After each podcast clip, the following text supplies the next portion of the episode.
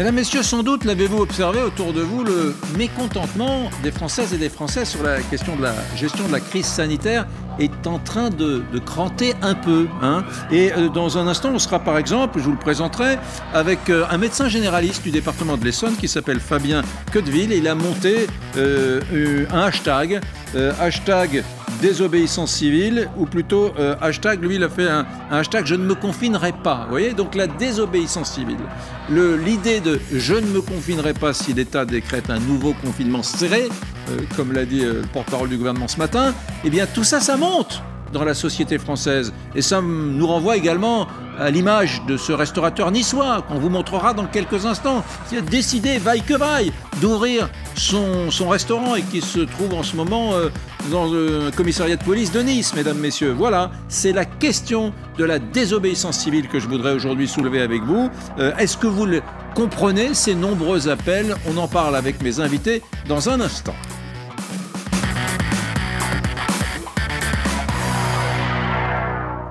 Mais tout de suite un point sur la situation avec Julien Arnaud, notre journaliste, parce que à 14h, dans, dans 3 heures à peu près, il est 11h01, eh le ministre de la Santé va s'exprimer dans une conférence de presse sur le confinement, sur les questions sanitaires. Peut-être évoquera-t-il d'ailleurs la question du consentement des Français à ces mesures euh, drastiques, hein, un peu liberticides. Voilà. Eh bien, je voudrais me tourner vers, vers vous, Julien Arnaud. Je sais que vous passez des coups de fil, vous êtes en liaison permanente avec, euh, avec votre téléphone, avec le ministère de la Santé. Euh, qu'est-ce, qui, qu'est-ce qui se prépare? Qu'est-ce, qu'on va dire à 14h Eh bien, 14h, c'est Olivier Véran, mais seul qui prendra la parole. Effectivement, ce point, nous dit-on, sur la situation épidémiologique en France. Alors, on l'imagine bien arriver avec des tableaux, des courbes et nous dire, voilà, quelle est la situation et quels peuvent être les scénarios du pire et pourquoi pas déjà amorcer un petit peu euh, ce qui devrait être annoncé euh, dans la suite par le président de la République, car c'est pas Olivier Véran tout à l'heure qui va nous dire s'il y a euh, reconfinement ou pas reconfinement, ce sera bien sûr la parole présidentielle, et là on est plutôt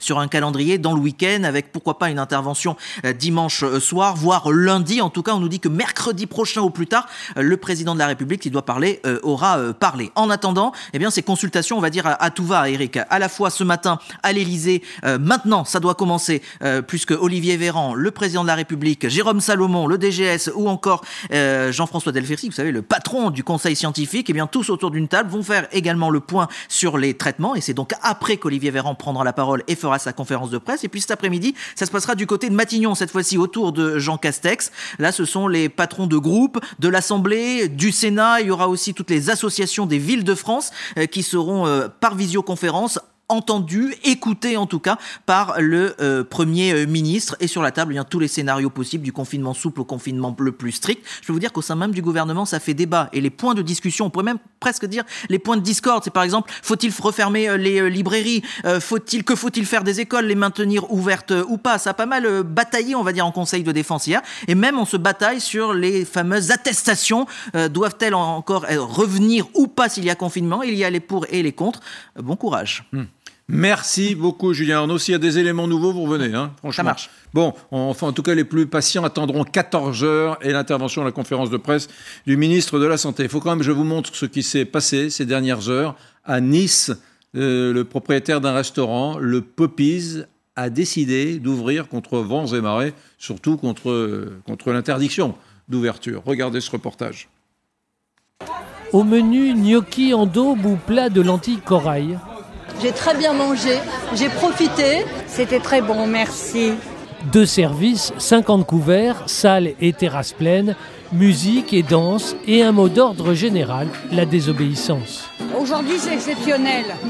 C'est un acte de résistance pour montrer qu'on n'obéit plus. Quand il y a trop d'incohérences et trop de loin juste, on, en- on désobéit, c'est d'ailleurs un devoir. C'est le bouche à oreille qui a réuni les clients de ce déjeuner interdit, anciens gilets jaunes pour une bonne part, un brin complotiste, ils ne croient pas beaucoup à l'épidémie, le grand coupable à leurs yeux, Emmanuel Macron. Je suis un ancien restaurateur et tout ce qui se passe est illégal. Dépité par la situation sociale, le patron du Poppies s'est décidé sur un coup de tête. J'ai pris cette décision il y a trois jours de- d'ouvrir quoi qu'il en coûte. Pour moi, le côté sanitaire est bien, est bien trop exagéré, bien, bien, bien trop exagéré. Il faut qu'on arrête de nous faire vivre dans cette torpeur, dans cette peur collective. La police a verbalisé certains contrevenants. Convoqué au commissariat, le restaurateur a été placé en garde à vue.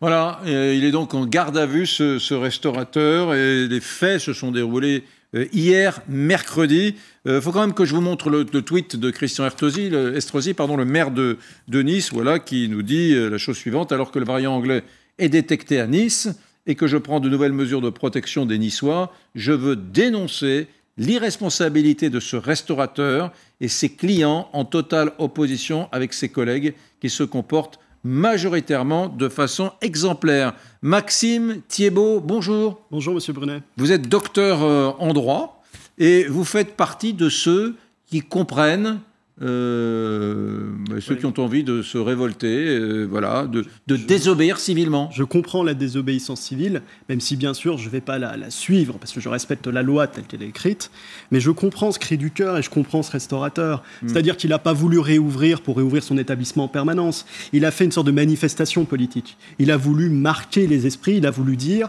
ça ne peut plus fonctionner comme ça. Ce qui se passe aujourd'hui, c'est qu'on est en train de détruire complètement notre société, qu'on a complètement oublié que la France, c'est pas seulement euh, de sauver des personnes sur leur santé physique, c'est une vie complète, c'est une vie de société, et qu'on n'est pas dans l'équilibre. Et moi, c'est ce que c'est ce que je dénonce depuis euh, depuis plusieurs mois avec euh, pas mal d'avocats, des universitaires, le cercle du droit et des libertés dont je fais partie. On dénonce simplement le fait qu'on est dans la disproportion aujourd'hui et que la proportion voudrait tout simplement de responsabiliser les Français, parce qu'on est dans une situation où on les infantilise, et après avoir responsabilisé les Français, de ne confiner, si c'est nécessaire, que les personnes qui sont réellement vulnérables sur un principe très simple, qui est le principe d'égalité.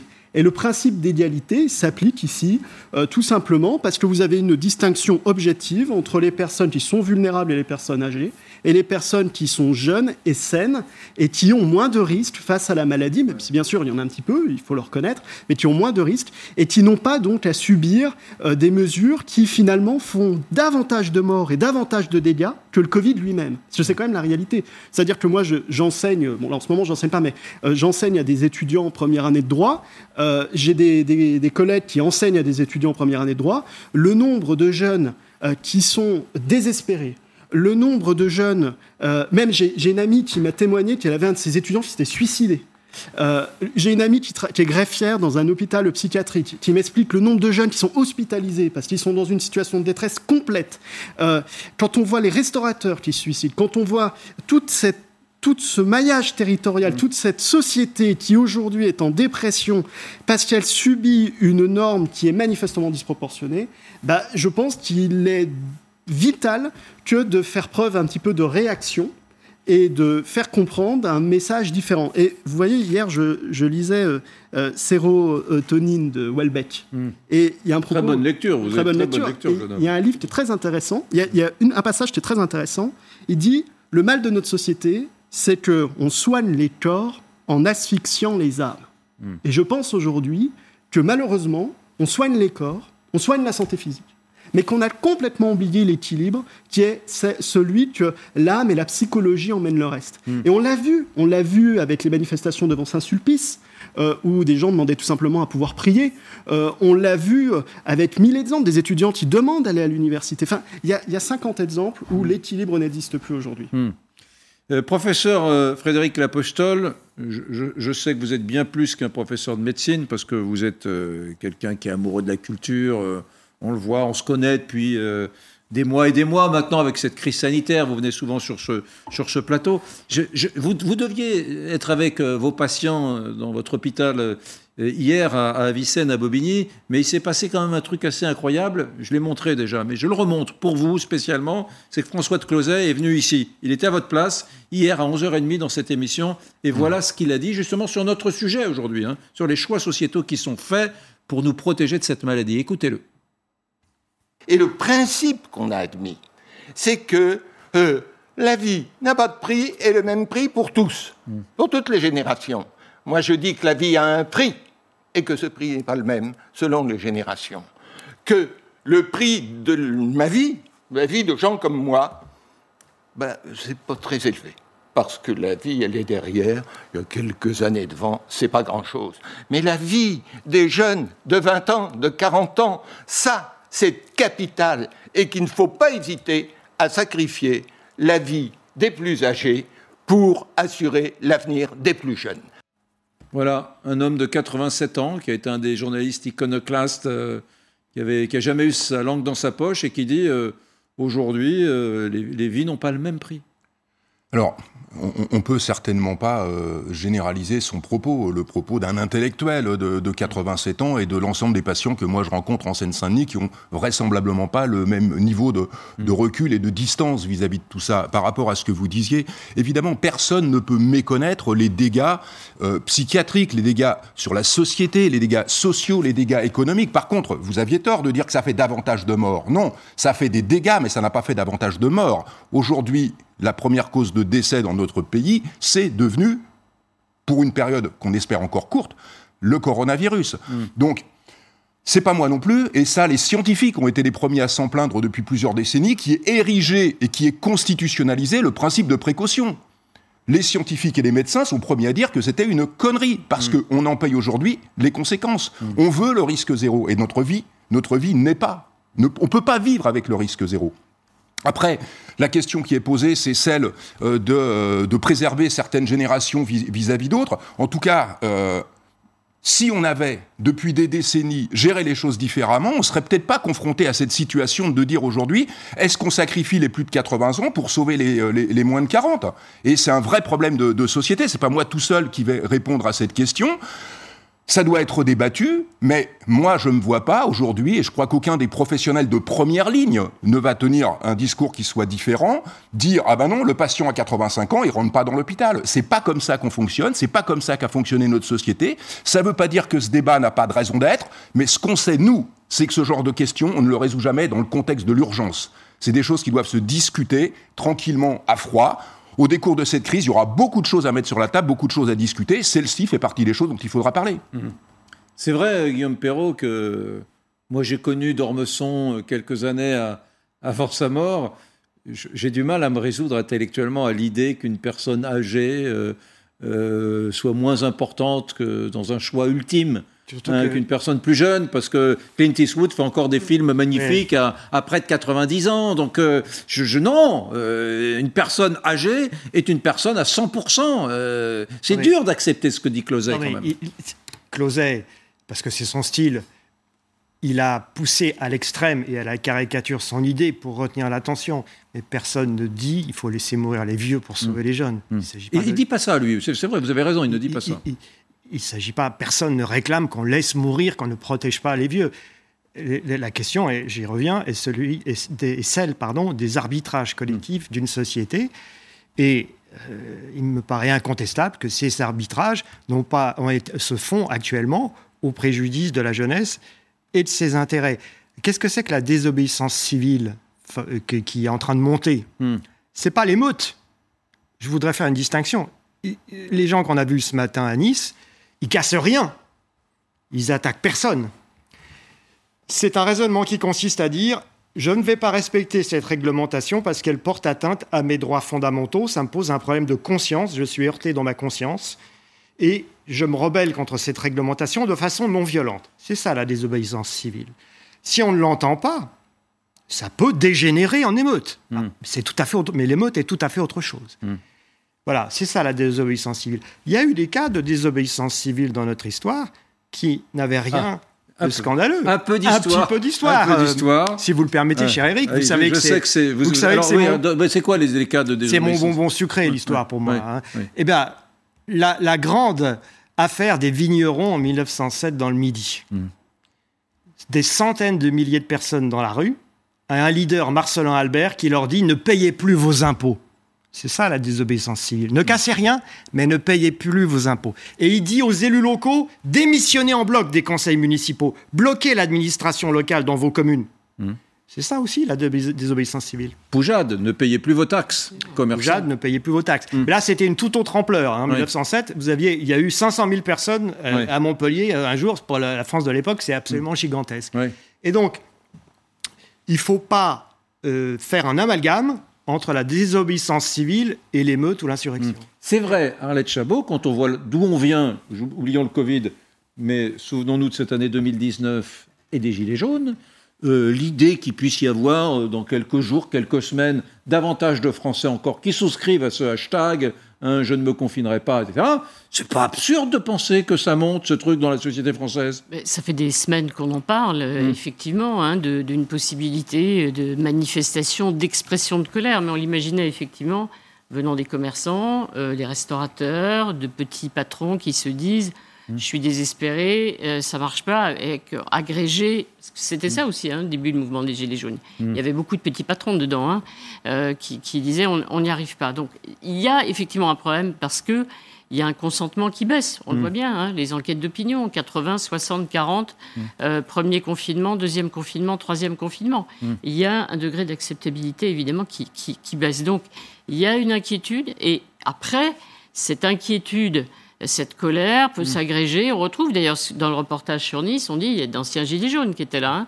Euh, donc c'est un problème pour un gouvernement, et on voit en Europe qu'il y a beaucoup de gouvernements qui sont aujourd'hui confrontés à ce sujet. Mais moi je trouve qu'il a raté son coup, le restaurateur de Nice, pardon. Pourquoi? Parce que ah bah moi j'aurais fait, j'aurais ouvert mon restaurant, j'aurais mis des gens, j'aurais respecté les gestes barrières j'aurais montré qu'on rentre avec un masque, qu'on enlève juste ce masque pour manger, mmh. qu'on circule, on le remet. Mmh. Quand on danse, on garde éventuellement un masque, on est un peu de distance. Et j'aurais montré mmh. qu'en respectant des règles, on peut travailler, comme on l'avait fait d'ailleurs après le premier déconfinement, qu'on peut accueillir des clients. Ça, c'était un exemple. Et de dire aux autorités, voilà, on va pouvoir, on pense à l'après, parce qu'on ne va pas tout le temps être confiné, il faut penser à l'après, et voyez, on peut vivre en respectant des règles. Et ça, mm. c'était un bon exemple. Mm. Et donc aujourd'hui, il ne se retrouverait pas en garde à vue, à mon avis, s'il avait fait ça, mm. et avec un restaurant qui sera fermé, et alors qu'il est en effectivement totale contradiction avec Christian Estrosi, qui demande aux touristes de ne pas venir chez lui pendant les vacances. Donc, c'est raté. Il y avait un bon exemple, il a donné le mauvais. Alors, mesdames, messieurs, je vous l'ai annoncé tout à l'heure vers 11h, euh, il est 11h16. Nous sommes en ligne avec Fabien Queudeville, qui est ce médecin de l'Essonne qui a lancé en fin de semaine dernière le hashtag Je ne me confinerai pas, qui est devenu une des tendances les plus fortes sur le réseau social. Docteur, merci d'être avec nous. Euh, vous n'imaginiez peut-être pas d'ailleurs que ça monte comme ça. Vous êtes très gentil d'être avec nous entre deux consultations. On a dû s'adapter à vos horaires. C'est normal. C'est vous qui soignez des gens et qui sauvez des vies. Nous, nous ne sommes que de modestes troubadours. Dites-moi, euh, d'abord, première chose, pourquoi avez-vous lancé ce hashtag? Alors le hashtag, il a été lancé, mais il est aussi associé à une tribune qui explique aussi, euh, qui explique aussi la, la démarche. Euh, bien évidemment, c'est pas un appel à la désobéissance civile, bien sûr. C'est surtout un appel à la réflexion et un appel au débat sur les mesures pour lutter contre cette épidémie. Et puis c'était surtout une alerte parce que moi j'ai été très très étonné et très choqué de la souffrance psychologique que ressentent l'ensemble de la population, parce que nous on est médecins de terrain et on voit l'ensemble de la population et des, des, des toutes, toutes, de tous âges, de toute classe sociale, de toute classe professionnelle. Et moi j'ai été vraiment étonné de voir euh, la détresse psychologique et quand j'ai vu euh, des rumeurs de, de, de confinement euh, arriver, je, je, je, me devais en tant que citoyen, en tant que médecin de terrain, d'alerter sur sur cette sur les risques du mmh. confinement parce qu'on sait bien que le, le confinement a des n'a pas une balance bénéfice-risque favorable et, et un premier confinement sur une population qui avait peut-être besoin de souffler en mars-avril de l'année dernière, avec une situation épidémique qui était totalement différente de celle qu'on connaît aujourd'hui, ça pouvait passer. Mais l'accumulation d'une situation euh, de stress permanent, euh, anxiogène sur une gestion de crise qui est très anxiogène, avec euh, des chiffres en permanence sur le nombre de, cas, sur le nombre de tests, ben, aujourd'hui, la population est tellement en souffrance qu'un troisième confinement risquerait vraiment de, de entraîner un effondrement moral et c'est au mieux la dépression et au pire des suicides. Qu'est-ce que vous avez, docteur, qu'est-ce que vous avez, comment dire, observé dans votre patientèle? Qu'est-ce qui vous permet de dire cela? Euh, Que vous disent vos patients depuis des mois? Mes patients, vous savez, quand on demande, on commence toujours par une consultation par comment ça va. Hmm. Et bah le, comment ça va, le bien, il vient plus quoi. C'est ça va pas, ça va mal. Et quand vous voyez des gens que vous connaissez depuis longtemps, qui n'ont pas de raison d'aller mal, et qui vous expliquent bah, qu'ils vont pas bien, qu'ils se mettent à pleurer parce qu'ils ne vont pas bien. Moi, je suis assez frappé de voir qu'il y a des personnes âgées, parce qu'on oublie souvent que la majorité des personnes âgées ne vivent pas en EHPAD, mais vivent de façon autonome, souvent de façon isolée. Et là, l'isolement a été aggravé parce qu'on a limité l'interaction sociale intrafamiliale, puisque les, enfants, les petits-enfants n'osent plus aller voir leurs grands-parents de peur de les contaminer. Les personnes âgées n'ont plus d'interaction sociale extérieure, notamment avec leur, euh, leur activité qu'elles avaient avant. Il y a beaucoup de personnes âgées qui allaient au cinéma, qui, qui vont euh, euh au musée, etc., etc., et qui n'ont plus non plus d'activité de type sportive ou de type associative, et ça les fait extrêmement souffrir. Donc euh, ces gens-là sont, sont silencieux, et ce que j'ai remarqué, c'est que les gens ne viennent pas pour nous le dire, mais c'est toujours au décours d'une consultation. C'est-à-dire qu'entre deux consultations, généralement, les renouvellements de traitement, c'est trois mois, on voit les gens tous les trois mois, et pendant toute cette période-là, ça veut dire que les gens souffrent, mais n'en parlent pas. Mmh. Et en France, les gens ne vont pas forcément chez un psychologue, Mmh. ils vont voir leur médecin traitant et ils vont exprimer leur souffrance. Fabien Codeville, quand ce matin, euh, euh, ma petite équipe avec laquelle je, je prépare cette émission, euh, Brunet Direct sur LCI, m'a dit euh, Tu seras avec euh, Fabien Codeville, l'auteur de ce hashtag qui monte, qui monte, je ne me confinerai pas. Euh, je me suis dit, euh, ça va être un médecin exalté, emporté, complotiste, extrémiste, radical, dur, et vous êtes tout le contraire de cela. Euh, oui, oui, tout à fait. Moi, je, enfin, vous pourrez lire la tribune qui est sur le site Balémasque. Il y a, aucun propos complotiste, il y a aucun appel à la désobéissance civile. Moi, je, je pars de ce que je vois, des chiffres factuels. Et quand on regarde les chiffres de l'épidémie en ville, si on regarde les données du réseau Sentinelle dont je fais partie, qui est le, le réseau qui surveille les épidémies en médecine de ville, et je rappelle que la médecine de ville, c'est là où les gens vont le plus consulter. Mm. Ben, on voit que le taux d'incidence des infections respiratoires aiguës à Covid est stable. Si on regarde SOS médecins, c'est pareil. Si on regarde la fréquentation des urgences, c'est pareil. Moi, je, suis très étonné qu'on, s'alarme comme ça.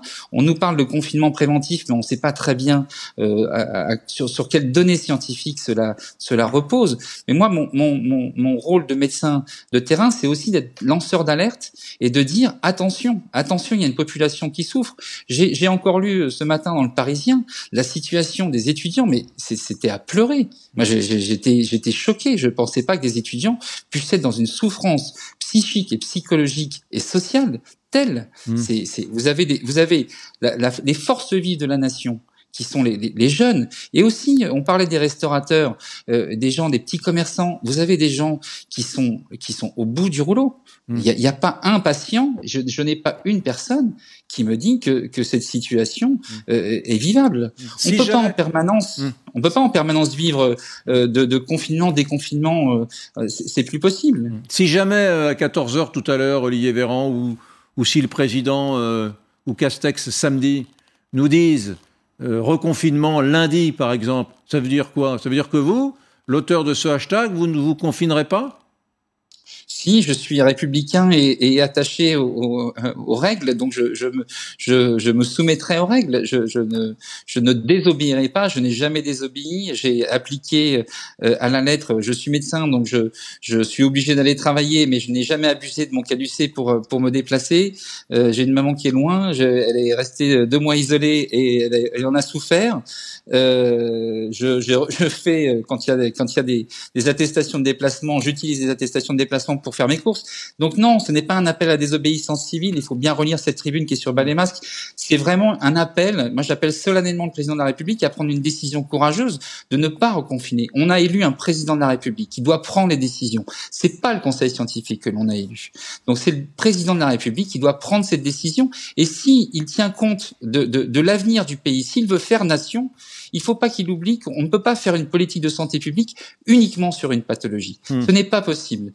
Et si on prend soin de la population, il faut prendre soin de l'ensemble de la population et de l'ensemble de, de la santé de la population. Et je rappelle que la santé mentale, c'est quelque chose de primordial pour le bien-être. Et on ne peut pas en permanence nous dire il y a un variant, donc on ne sait pas trop ce que ce qu'il en est de ce variant, et donc on va nous confiner préventivement. Et donc demain, s'il y a un autre variant, il faut nous nous nous nous nous, nous, nous confiner de nouveau préventivement. Je rappelle que nos sociétés modernes ont, ont, ont, ont dû faire face à des fortes épidémies. la grippe espagnole, la tuberculose, qui est une épidémie qui a frappé euh, un grand nombre de, de, de, de personnes et de générations, la grippe de Hong Kong, et on n'a jamais continué à, à, à, on a continué à vivre, on n'a pas confiné, alors qu'on avait un système de santé qui était beaucoup moins performant. Mm. Je rappelle qu'on dépense quand même 200 milliards d'euros par an, et si la seule solution pour lutter contre une épidémie qui aujourd'hui est quand même maîtrisée, du fait aussi qu'on fait appel aux médecins de ville, je pense que ça serait vraiment dommage. Merci beaucoup, docteur. Merci Je à vous de m'avoir invité. Je vous rends à vos, à vos patients. Merci d'avoir passé de, Merci beaucoup. ces quelques minutes Merci avec nous, mesdames, messieurs. Ce docteur, ce médecin, je vous le rappelle, est un médecin de l'Essonne. Il a lancé ce hashtag Je ne me confinerai pas et des millions de Français souscrivent à son projet.